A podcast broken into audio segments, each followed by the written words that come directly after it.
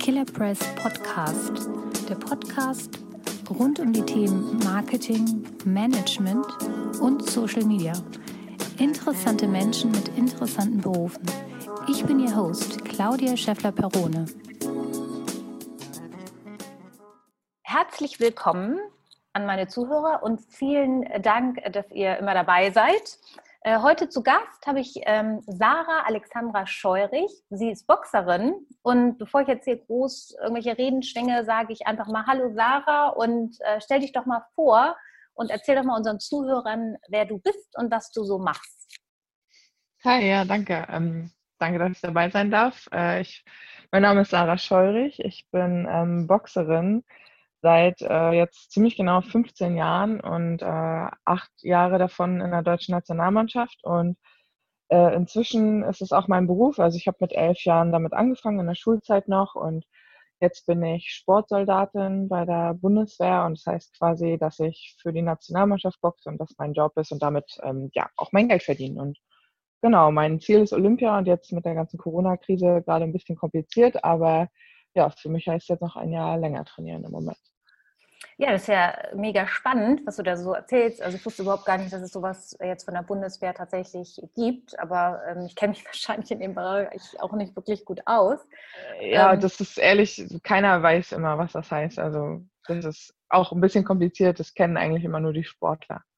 Aha, okay. Wenn du willst, kann ich es gerne erklären. Ja, sehr gerne. Ähm, Finde ich super. Also ja. genau, für die olympischen Sportarten gibt es ähm, ein, ein Förderprogramm bei der Bundes Bundeswehr, das wir nennen uns quasi Sportsoldaten, das ist die deutsche Sportfördergruppe, ähm, weil das natürlich als Sportler schwierig ist. In, in meiner Sportart zum Beispiel gäbe es jetzt nicht die Möglichkeit, so viel Geld zu verdienen oder überhaupt ähm, annähernd irgendwie Geld zu verdienen, dass man davon überleben kann.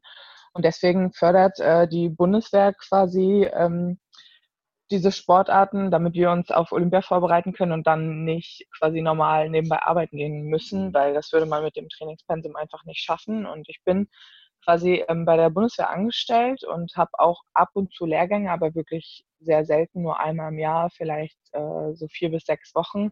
Meistens aber, zum Beispiel letztes Jahr habe ich keinen geschafft, weil wir einfach so viele Wettkämpfe hatten und Trainingslager. Und ähm, dann, äh, ja, genau, äh, bereite ich mich so quasi auf Olympische Spiele vor und es ist aber auch nicht so leicht da reinzukommen. Also für Boxen gibt es zum Beispiel in ganz Deutschland 24 Plätze für Männer und Frauen, die äh, dann natürlich schnell vergeben sind und auch wenn man nicht mehr erfolgreich ist, fliegt man da eben auch sehr schnell raus. Ähm, aber es ist natürlich für mich eine super Möglichkeit, mich so voll auf meinen Sport zu konzentrieren. Also ich finde das echt klasse. Also ich höre das, wie gesagt, tatsächlich das erste Mal und ich finde das super, okay. dass sowas angeboten wird. Vor allen Dingen auch, ja. weil viele Sportarten sonst, glaube ich, wirklich aussterben würden. Ne? Ja, absolut. Also die Polizei bietet noch ein ähnliches Programm an, aber da ist man ein bisschen mehr eingespannt und das ist bei vielen Sportarten, die eine Saison haben, möglich. Aber bei uns ähm, kann die deutsche Meisterschaft jeden Monat quasi angesetzt werden und manchmal ist die Anfang des Jahres, manchmal ist die Ende des Jahres und genauso alle anderen Wettkämpfe. Deswegen ist es für uns eben schwierig, dann dort so zu planen. Und das ist mit der Bundeswehr, also zum Beispiel bei Boxen gibt es so gut wie keine Leute, die in der Sportpolizei sind, sondern fast ausschließlich alle in der Bundeswehr. Aha, ja, cool. Genau. Sag mal, und wie kam das? Ich meine, du hast mit elf angefangen mit Boxen. Wie kamst du denn mhm. dazu? Ja, ich habe schon, ich glaube, mit fünf oder sechs mit Kampfsport angefangen, weil meine Eltern ähm, das so zur Selbstverteidigung ganz gut fanden. Ich habe auch zwei Geschwister und wir haben das dann ähm, zusammen gemacht. Und ich war immer so ein bisschen der Wirbelwind in der Familie und sehr sagen wir mal nett gesagt, aufbrausen. Also ich habe meine Eltern schon ein bisschen in den Wahnsinn getrieben und da, also habe ich als Kind schon sehr viel Sport gebraucht und mir hat das super viel Spaß gemacht. Und als ich elf war, habe ich dann also Jiu-Jitsu gemacht und nebenbei noch Kickboxen und mein Papa hat mich noch zu Hause trainiert, weil es eben nie genug sein konnte und ähm, dann hat er einfach mal in Schwerin am Sportgymnasium angerufen, ob die Mädchen nehmen im Boxen, weil das gab es vorher in ganz Deutschland noch nicht. Also die haben, ich weiß, eine Freundin von mir, die, ähm, mit der ich jetzt zusammen trainiere, die hat damals auch, wollte sie zur Sportschule in Berlin und die haben gesagt, nee, wir nehmen bei uns halt nur Jungs, weil Boxen ist halt Männersport. Und in Schwerin haben die Gott sei Dank ja gesagt und haben gesagt, ja klar, du kannst gerne zur Probewoche vorbeikommen und dann war ich mit elf Jahren ab der siebten Klasse eben hier in Schwerin am Sportgymnasium und seitdem bin ich beim Boxen. Das war 2005. Und äh, ja, ich bin dem Trainer, der mich damals quasi eingeladen hat, äh, das war Andi Schiemann, auch immer noch sehr dankbar, dass es damals so gekommen ist.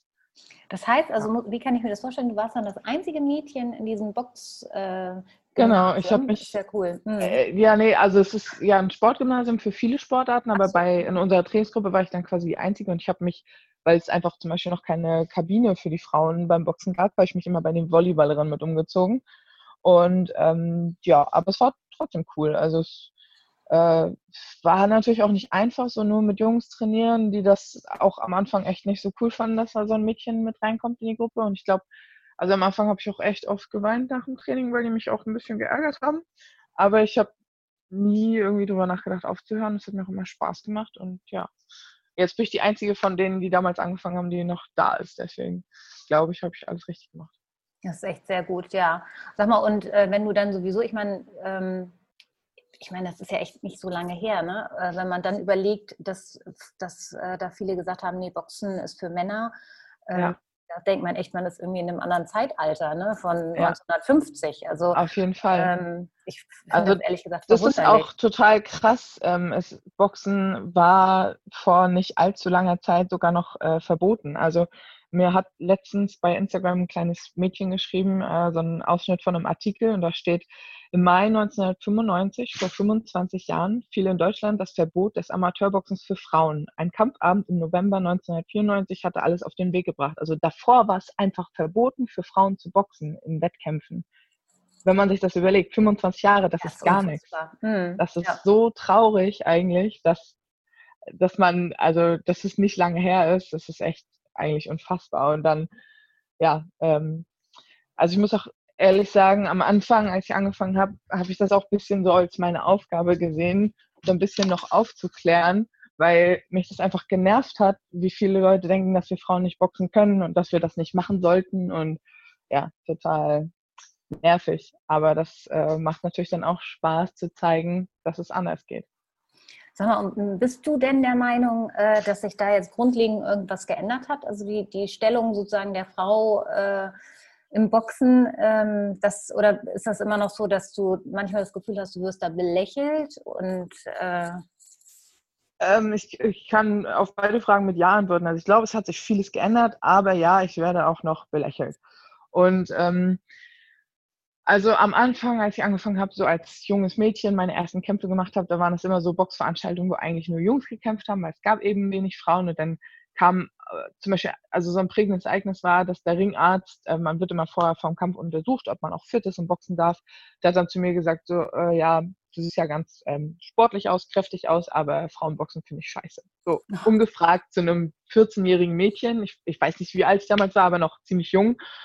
Ähm, und das hat mich damals Gott sei Dank nicht traurig gemacht, sondern einfach geschockt und sauer gemacht. Und deswegen habe ich gesagt, okay, ich will es denen jetzt zeigen. Und tatsächlich habe ich meistens auch ganz gut geboxt. Ich war ja an der Sportschule und habe viel, viel trainiert, jeden Tag trainiert und war dann eben auch besser, als äh, die das erwartet haben. Und oft kamen dann Leute nach dem Kampf zu mir und haben gesagt, hey, ich habe gar nicht gewusst, dass Mädels so boxen können, finde ich toll, mach weiter so. Und der dann tatsächlich auch.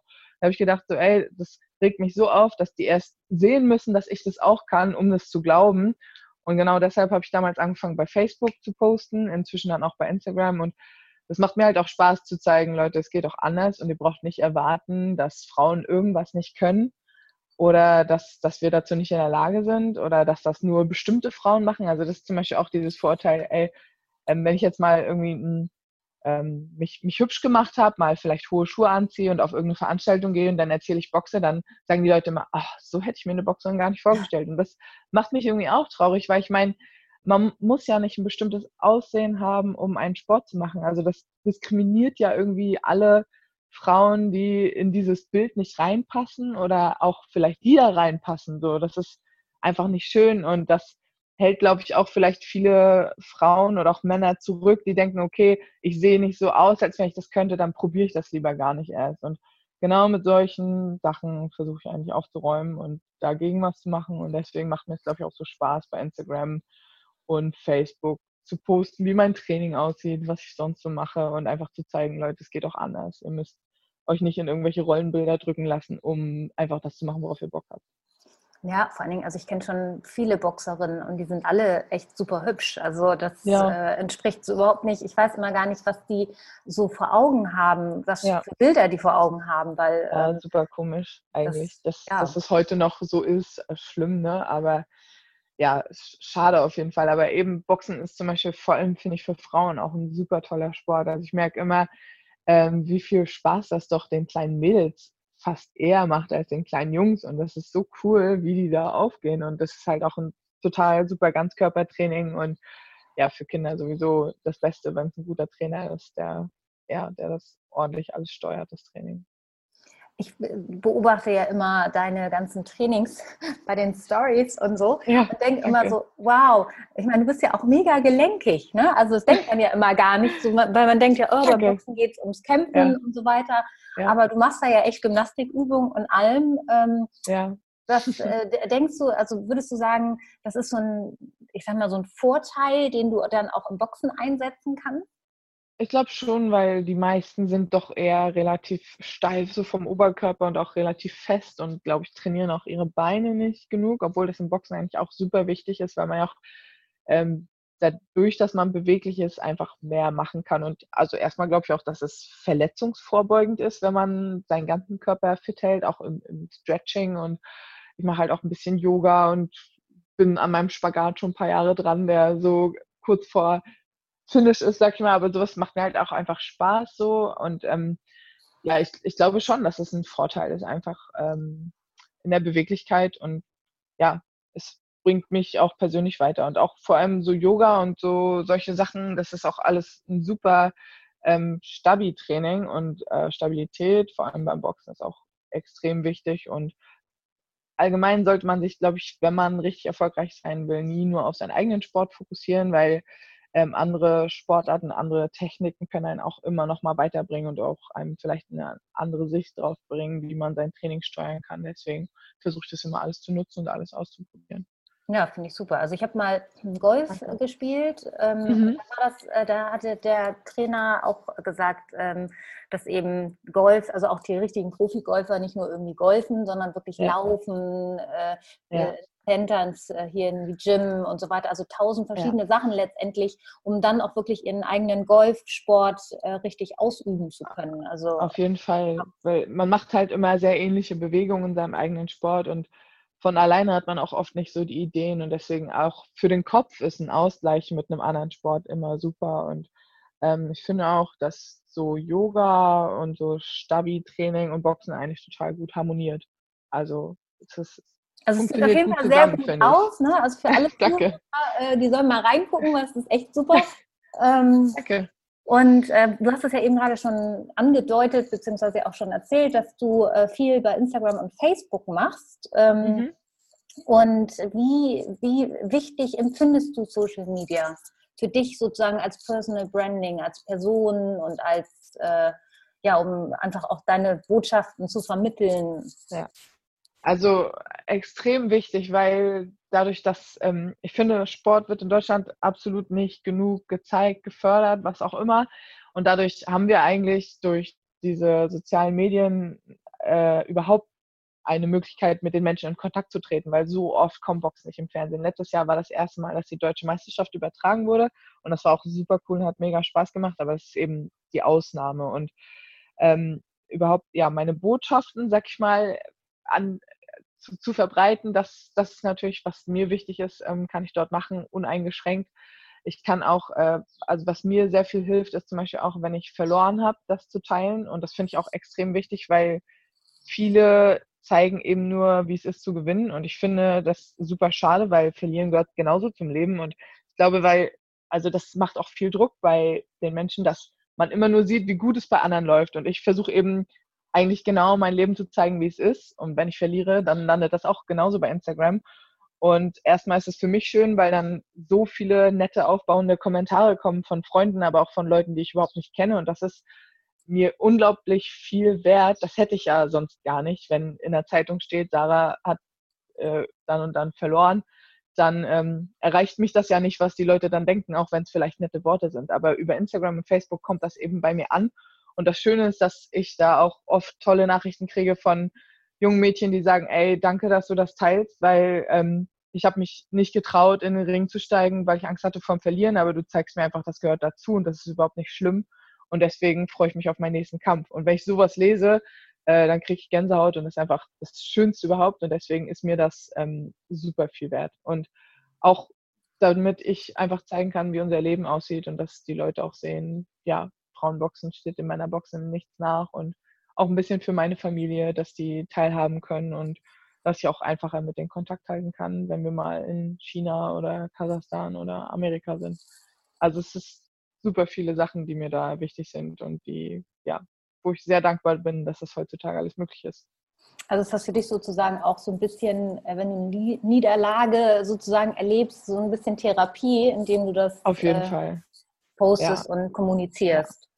Ja, also es, ist, es tut schon richtig gut dann zu lesen, was die Leute schreiben. Und auch, also jetzt nicht nur, wenn ich verliere, aber auch wenn ich gewinne, ist es eben super schön, weil das ist genau das Gleiche. Wenn jetzt zum Beispiel in der Zeitung steht, Sarah Scheurich wird deutsche Meisterin, dann ähm, finden das bestimmt viele toll, aber ich kriege davon ja gar nichts mit, sondern ich fahre nach Hause zu meiner Familie, sitze auf dem Sofa und ja, dann ist halt schon wieder vorbei. Aber wenn ich das bei Instagram dann teilen kann und dann viele Leute schreiben, ey, wie cool und ich bin total stolz auf dich und du hast es super gemacht, ich habe deinen Kampf gesehen, dann ist es für mich einfach ähm, ja unfassbar schön und vor allem, dass ich mir das jetzt auch Jahre später noch ähm, durchlesen kann, auch ähm, ja, da sind eben auch für mich sehr emotionale Sachen dabei und ich habe das eben ähm, festgehalten dadurch und kann mir das immer wieder ansehen. Finde ich super. Und mh, hm, ich finde ja auch, dass dein Account super authentisch ist. Also ich meine, abgesehen von deinen äh, Trainingseinheiten, äh, Kochstunden und ähnliches, finde ich das ja ganz cool. Ähm, wie ist denn das eigentlich, wie siehst du denn das, wenn irgendwelche Sportler, ich rede jetzt nicht von Sportlern, die irgendwie mehrere Millionen Follower oder ähnliches ja. haben, sondern so ne, normal, ähm, wenn die ihre Accounts komplett abgeben an Agenturen und irgendwie gar nichts mehr selber posten? Ähm, ja, ich weiß nicht, es ist halt dann sehr faktisch, was dort wahrscheinlich gezeigt wird. Also es geht, es geht natürlich bei einem Sportler um, um die Wettkämpfe und sowas alles. Und ich kann das auch verstehen, wenn man sein Privatleben komplett raushält und auch die persönliche Note, weil natürlich macht mich das zum Beispiel auch angreifbar und es macht halt auch super viel Arbeit. Also ich kann es verstehen. Aber ich finde es selber persönlich viel interessanter, wenn die natürlich privat geführt werden, die Accounts, und wenn man eben auch von der Person was mitbekommt und wenn die Person auch mal in die Kamera redet und irgendwie, ja, man eben Sachen mitkriegt, die man jetzt auch so im Internet nicht erfahren könnte, wenn, wenn es eben jemand anderes schreibt oder jemand anderes ver verwaltet. Das ist natürlich meiner Meinung nach viel interessanter und macht, also das ist dann auch ein Mehrwert für mich, wo ich sage, ja genau, deshalb möchte ich der Person folgen, weil ich es interessant finde und ähm, schön zu sehen, was die auch noch außerhalb des Sports macht. Aber das ist natürlich jedem selber überlassen. Das ist auch ein höherer Zeitaufwand und man muss auch einfach gucken, ob es einem das wert ist. Ich sage jetzt eben bei mir, ich habe mein, ähm, ich bin bei der Bundeswehr und habe dadurch außer dem Training ziemlich, äh, nicht ziemlich viel Zeit, aber ich habe die Zeit, das zu machen und deswegen mache ich es und es macht mir eben auch Spaß. Aber ich kann mhm. auch verstehen, wenn man sagt, dass äh, man schafft es nicht oder möchte das nicht. Also ich finde, ich meine, da weißt du ja, also ich bin da ja sowieso ein Befürworter von Personal Branding und für mich ist es ja, ich finde das immer super wichtig, dass wenn ähm, gerade, ich sag mal, Personen des öffentlichen Lebens sich auch menschlich zeigen.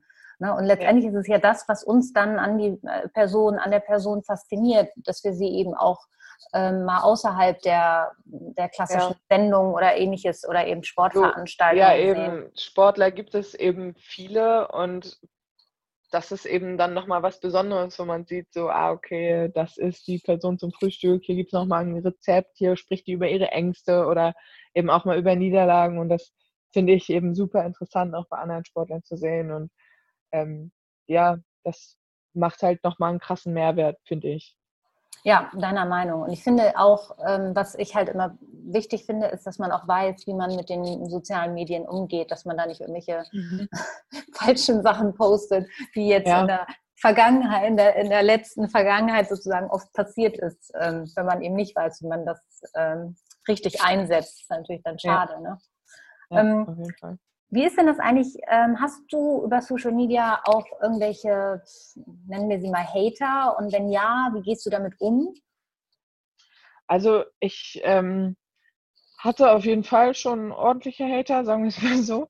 Ähm, wir haben, oder vor, ich weiß gar nicht, ich glaube 2017 war das, ähm, gab es im Boxsport eine Kampagne Coach Don't Touch Me, wo es eben auch mhm. um sexualisierte Gewalt ging. Und ähm, ja, das, da habe ich versucht, mich ähm, mit anderen Mädels äh, sehr stark für einzusetzen und dann kam auch ganz schön Gegenwind, was ich ehrlich gesagt nicht so doll erwartet habe, weil wir einfach nur versucht haben, auf das Thema aufmerksam zu machen und es hat mich dann auch sehr traurig gemacht und da gab es wirklich krasse Kommentare auch bei meinem Instagram-Account, wo man wirklich gesehen hat, dass es jetzt war, um mich zu verletzen. Zum Beispiel habe ich, ähm, waren wir da äh, im Mai, glaube ich, auf einer Europameisterschaft und dann an den Tagen, an denen ich geboxt habe, waren dann wirklich ähm, so richtige Hasskommentare unter meinen Bildern oder auch Nachrichten.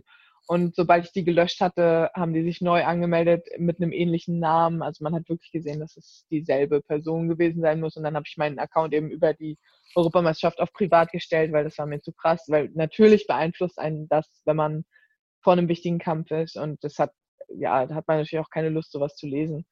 Aber ich muss ehrlich sagen, wenn ich manchmal ähm, man kriegt ja einiges mit, was vielleicht andere äh, so öffentlich machen, was, was sie für Nachrichten kriegen oder so. Da bin ich tatsächlich sehr von verschont. Also ich habe, ich würde sagen, 99,5 Prozent positives Feedback, auch nur nette Nachrichten fast. Also ganz, ganz selten mal, dass jemand was Blödes schreibt. Ich habe letztes Jahr ein paar Mal, hat mir jemand geschrieben, ich soll mir doch mal bitte die Arme rasieren, weil das ähm, ekelhaft ist bei einer Frau. Aber eigentlich ist es genau also das, was, was ich ja zeigen möchte, dass jeder sein soll, wie er will. Und dann, ähm, ja, solche Idioten, das interessiert mich eigentlich nicht so viel. Aber das ist wirklich das Einzige. Also da habe ich vielleicht letztes Jahr dreimal irgendwelche Kommentare zu gehabt. Aber eigentlich super viel Positives. Also bin ich echt dankbar, dass mein Account echt, ich habe so viele tolle Nachrichten und da freue ich mich jeden Tag drüber. Ja, das glaube ich. Und ähm, ja, genau, du warst ja sogar Botschafterin, ne? Dieses äh, gegen in dieser Kampagne, was ich gelesen habe. Vielleicht wart ihr auch einfach zu früh. Äh, dann ist ja diese MeToo-Geschichte äh, dann zu tragen gekommen. Ähm, ja. ja, das war, glaube ich, äh, ein bisschen früher als. Ja, es ne? ist insgesamt einfach ein bisschen unglücklich gelaufen. Ich glaube, dass auch der Name der Kampagne Coach Don't Touch Me ging einfach darum, dass Frauen dafür quasi, also wir wollten füreinander stehen, dass, dass wir uns gegenseitig helfen und dass keine sich anfassen lassen muss, wenn sie es nicht möchte. Also, und ich glaube, viele haben sich aber dadurch, viele Trainer vielleicht oder auch Sportler, die dann ihre Trainer angegriffen gefühlt haben, dadurch einfach verletzt gefühlt, weil sie dachten, es ist jetzt so ein Angriff partout gegen Trainer, so hm. du, du, du und ihr, ihr macht das alles schlecht, was, was absolut nicht ähm, in unserem Willen lag. Und ja, ich glaube, es, es ist einfach unglücklich gelaufen, aber sowas kann man natürlich vorher nicht planen. Nee, klar. Also man weiß manchmal nicht, welche, welche Richtung irgendwie irgendwas, was man sagt und ja. tut, ähm, dann letztendlich nimmt. Ne? Ja. Aber hm, du hast ja gerade eben von äh, Coaches gesprochen. Was würdest du denn sagen, was macht in deinen Augen einen richtig guten Coach aus? Oh, ähm, also natürlich, dass er ähm, das, das sportliche Fachwissen hat ähm, dass er aber auch persönlich, also ich sieze zum Beispiel meinen Trainer und viele können das nicht verstehen, aber für mich ist er einfach eine Autoritätsperson und es ist ein ganz besonderes Verhältnis. Es muss eine gewisse Art von Respekt sein, aber man muss auch über sehr persönliche Themen sprechen können und also ein guter Coach zu sein ist, glaube ich, sehr schwer, aber es, es muss einfach die Bemühungen, glaube ich, da sein, dass man im Team das Beste rausholt und dass man ja versucht zusammenzuarbeiten mit dem Sportler und auch ich mit meinem Trainer, weil der sagt mir natürlich auch manchmal Sachen, auf die ich keine Lust habe oder wo ich denke, okay, das macht jetzt keinen Sinn, ich, hab, ich möchte das nicht tun, aber ich vertraue ihm so weit, dass ich denke, er wird es schon aus einem gewissen Grund machen, weil er denkt, es bringt mich voran und deswegen mache ich das auch, wenn ich jetzt das vielleicht noch nicht sehe, warum das jetzt nötig ist, wenn das Training mal mega hart ist oder wenn ich zum Beispiel im Wettkampf bin, er mir in der Rundenpause ein Kommando gibt und sagt, versuch mal das und das. Und ich denke, okay, das wird nie klappen, aber da muss ich natürlich vertrauen. Und ja, es ist einfach eine Zusammenarbeit im Team, die, die da extrem wichtig ist. Und ich weiß nicht, eine gewisse Bereitschaft vielleicht auch, ähm, also Trainer zu sein, ist ein krasser Job. Die, die sind die ganzen Wochenenden unterwegs, haben schwierige Phasen für ihre Familien, glaube ich, weil also unser Coach ist ja das ganze Jahr mit uns auch auf Achse. Wenn ich im Trainingslager bin, ist es eine Sache, aber er ist natürlich auch weg. Und wenn ich ähm, meine, mein Wettkampf vorbei ist, dann fährt er vielleicht mit jemand anderem zum Wettkampf. Ich habe dann Urlaub, aber er nicht. Und das ist ähm, ja schon ein ziemlich krasser Job und ich glaube, da gehört echt viel dazu. Nicht nur das, das Sportliche, also das glaube ich, so vielleicht 50 Prozent und persönlich auch nochmal 50 Prozent da so eine gewisse Opferbereitschaft und auch, ja, man muss sich schon verstehen, auch mit seinen Sportlern und da irgendwie persönlich auf verschiedene Menschen eingehen. Zum Beispiel, ich bin äh, sehr sensibel und mein Trainer muss das, glaube ich, auch am Anfang lernen, wie er mit mir redet, weil wenn er mal ein bisschen lauter geworden ist, hat mich das eher eingeschüchtert und ich habe dann nicht ähm, versucht, krasser zu sein im Training, sondern ich war dann eher traurig und ähm, wäre am liebsten nach Hause gegangen. Und bei den Jungs funktioniert es vielleicht anders oder bei auch anderen Mädels. Und da muss er eben auf jede Person individuell eingehen. Und das ist ja schon kein leichter Job, da wirklich richtig gut zu sein. Aber ich, ich bin sehr zufrieden mit meinem Trainer und der macht seit Jahren einen sehr guten Job. Gott sei Dank. Ja, und ähm, also würdest du sagen, ein guter Coach, ein guter Trainer muss halt auch äh, empathisch sein, um einfach auch äh, wahrzunehmen, wie der andere sich fühlt?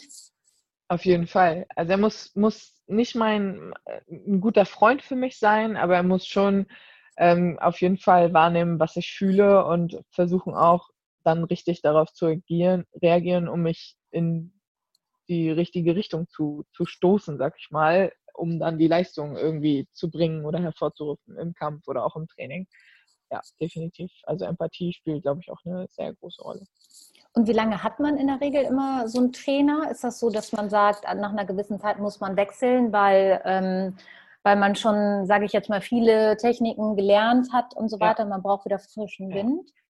Also ich, ich glaube schon, dass es bei vielen Trainern oder Nein, ich glaube schon, dass es sehr sinnvoll sein kann, nach einiger Zeit den Trainer zu wechseln. Man muss eben selber sehen, ob man sich noch weiterentwickelt oder nicht. Und das muss gar nicht die Schuld des Trainers sein oder also kann, muss nicht sein, dass der fachlich vielleicht nicht mich weiterbringen kann, aber manchmal ist es auch einfach, ist man vielleicht schon zu lange in einem Team, sodass man einfach neuen Wind braucht. Und das ja, ist nicht die Schuld des Trainers oder die des Sportlers, aber ich glaube, dass es manchmal wirklich sinnvoll sein kann, da ähm, sich vielleicht zu trennen und man kann auch, ähm, vielleicht ist es nur eine Pause auf gewisse Zeit, aber ich glaube, dass man schon manchmal Veränderung braucht. Ja, ja, es ist ja auch so ein bisschen wie ein Unternehmen letztendlich. Ne? Also wenn du immer irgendwelche Coaches hast, die aus dem Unternehmen ja. kommen, die Definitiv. sehen natürlich äh, bestimmte Sachen ja. einfach gar nicht mehr. Und dann hast du ja. jemanden, der von außen kommt, der sieht gleich ganz andere Dinge. Ne? Ich komme ja alleine auch irgendwann nicht mehr weiter und ähm, mach dann, probiere vielleicht mal eine neue Sportart aus oder Sachen, auf die ich halt alleine nicht kommen würde. Und genauso ist es zu zweit. Also das ähm, kann man ja keinem verübeln, dass es da vielleicht mal nicht mehr weitergeht sozusagen. Wie ist denn das eigentlich? Also Boxen ist ja eigentlich eher ein äh, Individualsport, aber du redest aber ganz viel vom Team. Ähm, ja. ja, wie kommt das? Also für mich ist es tatsächlich auch irgendwie Teamsport, weil ich bin mit meinem Trainer ein Team und auch mit meinen Teamkollegen, weil wir einfach ja füreinander da sind, uns anfeuern und auch klar stehe ich im Ring alleine und es ist auch sehr individuell und dann äh, bin ich auch froh tatsächlich, dass es in meiner Hand liegt und ich mich da auf niemanden verlassen oder Rücksicht nehmen muss oder auch niemandem ähm, quasi, wenn ich schlecht bin, fällt es auf keinen zurück. Na gut, auf meinen Trainer vielleicht schon, weil da hat er auch Arbeit reingesteckt, aber für mich ist es schon irgendwie ein Teamsport, ja, auf jeden Fall. Weil so, wenn wir in der Nationalmannschaft unterwegs sind mit den anderen Mädels, das ist einfach eine super schöne Zeit und wir sind dann auch, also man weint auch füreinander, man ist füreinander da, man ist, ähm, feuert sich gegenseitig an und genauso verletzt mich das, wenn meine Freundin verliert, wie wenn ich im Ring stehe. Und das ist, ja, also finde ich auch unfassbar wichtig. Ich glaube, wenn wir nicht so ein gutes Team wären, dann ähm, würde einem das auch alles viel schwerer fallen. Ja, cool. Sag mal, und ähm, du hast ja nun, du hast ja über deine Social Media Kanäle gesprochen, dass du eben die selber machst, dass du deine Botschaften verbreitest und auch so ein bisschen dich als Person zeigst. Was denkst du, äh, könnte da mehr auch vom Sportverband äh, passieren, dass einfach ähm, ihr als Person, also ich, ich habe zum Beispiel als Beispiel auch mit ähm, Fußballfrauen, ähm, mhm dass eben auch in der Richtung in Deutschland äh, relativ wenig gemacht wird. In Amerika zum ja. Beispiel äh, werden die mega promoted äh, über Fernsehen, ja, genau. über alle Medien und so weiter. Ja. Was äh, denkst du, was könnte hier auch ein bisschen mehr passieren? Ja, also es wird ja eigentlich so gut wie gar keine Werbung für uns gemacht und ich finde auch, dass ähm, oder habe manchmal das Gefühl, dass die Verbände oder die Verträge, die wir haben, einem da vielleicht auch ein bisschen im Weg stehen oder ja, ich, ich würde mir da manchmal einfach mehr Zusammenarbeit wünschen, nicht nur von unserem Verband, auch allgemein finde ich bei allen Sportarten, dass es in Deutschland super schlecht ist. Zum Beispiel letztes Jahr waren eben die deutschen Meisterschaften nicht nur im Boxen, sondern ich glaube in zehn Sportarten das erste Mal ähm, gleichzeitig in Berlin und wurden im Fernsehen das Finale übertragen. Man hätte zum Beispiel vorher einfach im Frühstücksfernsehen zehn Wochen vorher anfangen können, jede Sportart ein bisschen vorzustellen und zu erklären. Woher sollen denn die Leute wissen, dass bei uns zum Beispiel nur drei Runden geboxt werden und nicht wie im Profiboxen ähm, zehn Runden oder bei den Männern zwölf.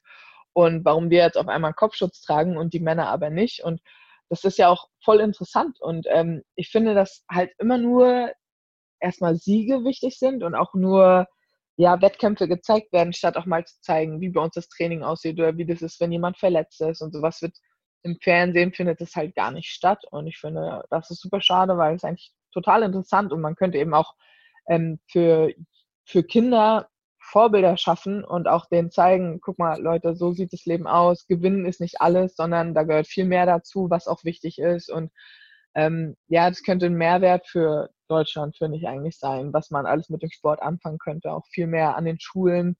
Ähm, ja, also das finde ich eigentlich schade, weil in der Richtung, das wird nichts gemacht. Es interessiert, glaube ich, auch keinen, weil damit lässt sich vielleicht denken, die Leute nicht so viel Geld verdienen.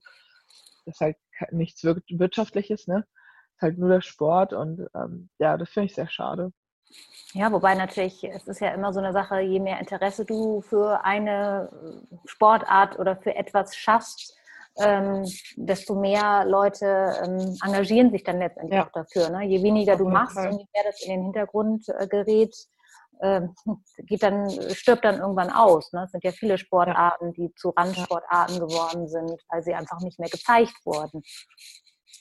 Bist du denn der Meinung, dass es äh, hauptsächlich sozusagen am Geld liegt, dass du sagst, die wollen das jetzt nicht ausgeben, weil das einfach auch alles teuer werden würde? Oder ähm, was denkst du, woran könnte das liegen, dass das nicht gewünscht, also nicht gemacht wird? Ich weiß nicht, ich glaube, also oft sind, ich finde es einfach nicht schlau, wie oft gehandelt wird. Also zum Beispiel allein ähm, muss ich jetzt ehrlich mal sagen, dass die Einkleidung der letzten Olympiaden fand ich jetzt nicht äh, total schön, sondern eigentlich eher ziemlich langweilig. Und wenn ich dort der Designer wäre würde ich sagen, okay, ich mache jetzt eine Einkleidung, wo die Leute sagen, das ist eine Ehre, dass ich diese Sachen tragen darf. Und da geiern alle jungen Sportler drauf und sagen, ich will unbedingt mal zu Olympia, weil ich einmal diese Deutschland-Sachen tragen will, weil ich, weil dann alle sehen, ich bin Team Deutschland, ich war bei Olympia und das ist einfach so eine Ehre. Aber das ist nicht so. Das sind Sachen, die tragen die bei Olympia, dann vielleicht noch ein bisschen zum Training und dann verschenken die die, weil das für die gar keine Bedeutung hat. Auch meine Nationalmannschaftssachen sage ich jetzt nicht, das ist so cool, die zu tragen, weil das ist einfach oft äh, qualitativ schlechte Sachen und auch das sieht einfach nicht besonders gut aus. Die Schnitte sind nicht gut, da achtet gar keiner drauf. Und das ist, ähm, also es wird, finde ich, oft an den falschen Stellen gespart. Es könnte einfacher sein. Die könnten das mehr supporten, wenn Leute sich engagieren und auch, ja, finde ich oft einfach nicht schlau, wie da die Werbung gemacht wird, wie gehandelt wird. Und ja, ich, ich, weiß hm. nicht. Manchmal könnte ich mir selber, also ich kann mir nur an den Kopf fassen, wenn ich manchmal sehe, was da passiert. Ja, du bist natürlich äh, richtig mittendrin und kannst das natürlich weitaus besser beurteilen als jemand, der von außen kommt. Ne? Wenn ich das dann ja, irgendwie sehe, dann denke ich nur so, wie sieht das denn aus? Ähm, hm. Was hat sie sich denn da ausgesucht? Äh, ja. Du weißt eben, was wirklich Sache ist, dass du da gar keine andere Möglichkeit hattest und solche Sachen. Genau. Also ja. wir, halt wir, müssen schade. die Sachen auch tragen ähm, bei offiziellen Sachen. Also ich kann mir jetzt nicht aussuchen, dass ich die Sachen nicht anziehe, sondern die so bei ähm, Siegerehrung und so ist es einfach für uns auch Pflicht. Und ähm, ja, wenn die Sachen dann nicht cool aussehen, dann braucht man sich auch nicht wundern, dass man, oder zum Beispiel Sponsoring-Anfragen sind für uns natürlich auch schwierig, weil wir verpflichtet sind, diese Sachen zu tragen und auch äh, in Wettkämpfen darf bei uns keine Werbung draufstehen. Wie soll ich dann Geld verdienen außerhalb von der Bundeswehr oder mir mal irgendwas aufbauen für später, wenn das einfach komplett verhindert wird? Das Ach so, das darf man nicht, weil ich habe, okay. Hm. Ähm, ja, es ist eben, so ein bisschen mit Amateur- und Profisport und ich weiß nicht, manchen Sportarten ist es bestimmt auch anders. Zum Beispiel in der Bundesliga bei den Frauen zum Beispiel, beim Volleyball oder sowas, da sieht man ja auch viel Werbung. Aber mhm. zum Beispiel im Boxen gibt es keine Frauen-Bundesliga, weil es einfach zu wenige gibt oder weil man sich da auch nicht so wirklich engagiert, dass das mal in die Gänge kommt. Ähm, aber bei Nationalmannschaftssachen, wenn wir irgendwie ähm, ja, eine Weltmeisterschaft boxen, dann darf da gar nichts draufstehen. Und ähm, ja, dann was äh, soll ich meinem Sponsor erzählen? Ähm, ich darf keine Werbung für dich machen, aber gib mir bitte Geld jeden Monat. Ja.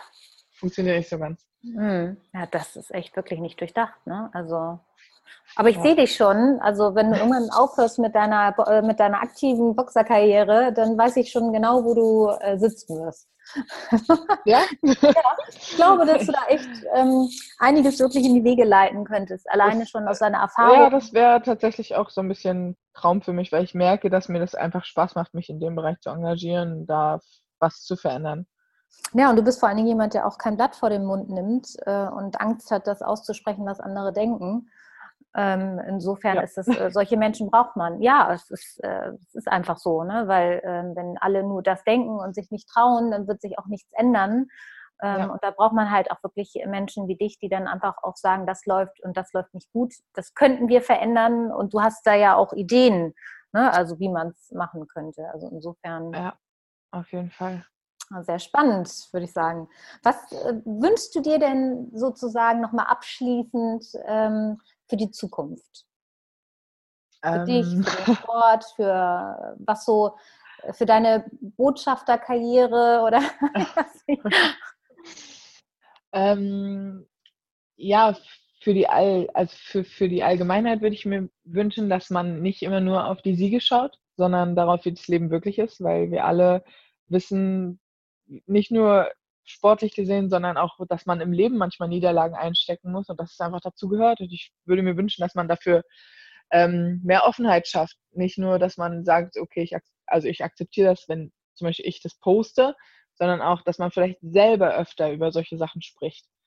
Und ja, für, ähm, für, für solche Sachen wie die Darstellung vom Sport würde ich mir natürlich wünschen, dass da ähm, ja auch ein bisschen mehr passiert, ein bisschen mehr gezeigt wird, nicht nur der Profisport, sondern auch, was es für tolle Sachen in Deutschland alles gibt, für tolle Sportler, für interessante Geschichten.